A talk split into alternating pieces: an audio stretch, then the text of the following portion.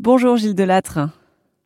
Bonjour. Vous êtes l'un des membres fondateurs de l'association Made in Jura. C'est aussi un logo que les spectateurs avertis ont pu voir lors des étapes jurassiennes du Tour de France. Parlez-nous un peu de Made in Jura.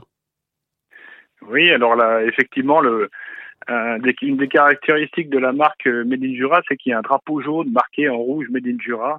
Et ça, c'est euh, génial parce que lors des étapes du Tour de France, quand on voit aussi des épreuves de biathlon, il y a toujours énormément de drapeaux jaunes. Le Jurassien est fier de, de montrer son drapeau jaune de Made Jura et ça, c'est une vraie chance pour le Jura. La marque Made Jura, euh, elle, a été créée il y a 20 ans.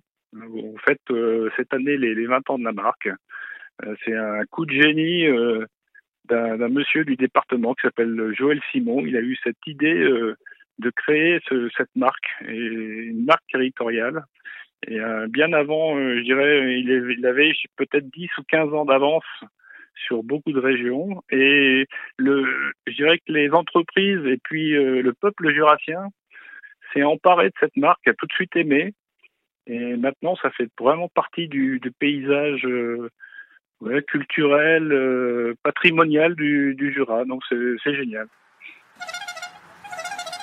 Au sommet du Mont Blanc, le long des routes du Tour de France ou bien lors de compétitions de biathlon, vous avez peut-être déjà aperçu ce drapeau jaune et rouge avec son logo Made in Jura.